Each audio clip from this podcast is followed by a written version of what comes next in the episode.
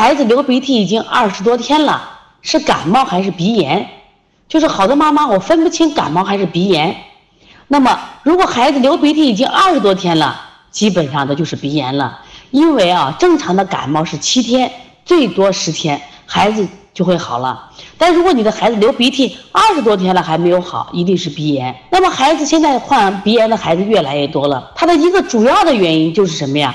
反复的感冒不好，或者初期的感冒，因为妈妈的粗心或者妈妈没有这种好的方法，导致了孩子感冒变成鼻炎了。其实我们一直在提倡啊，我们说。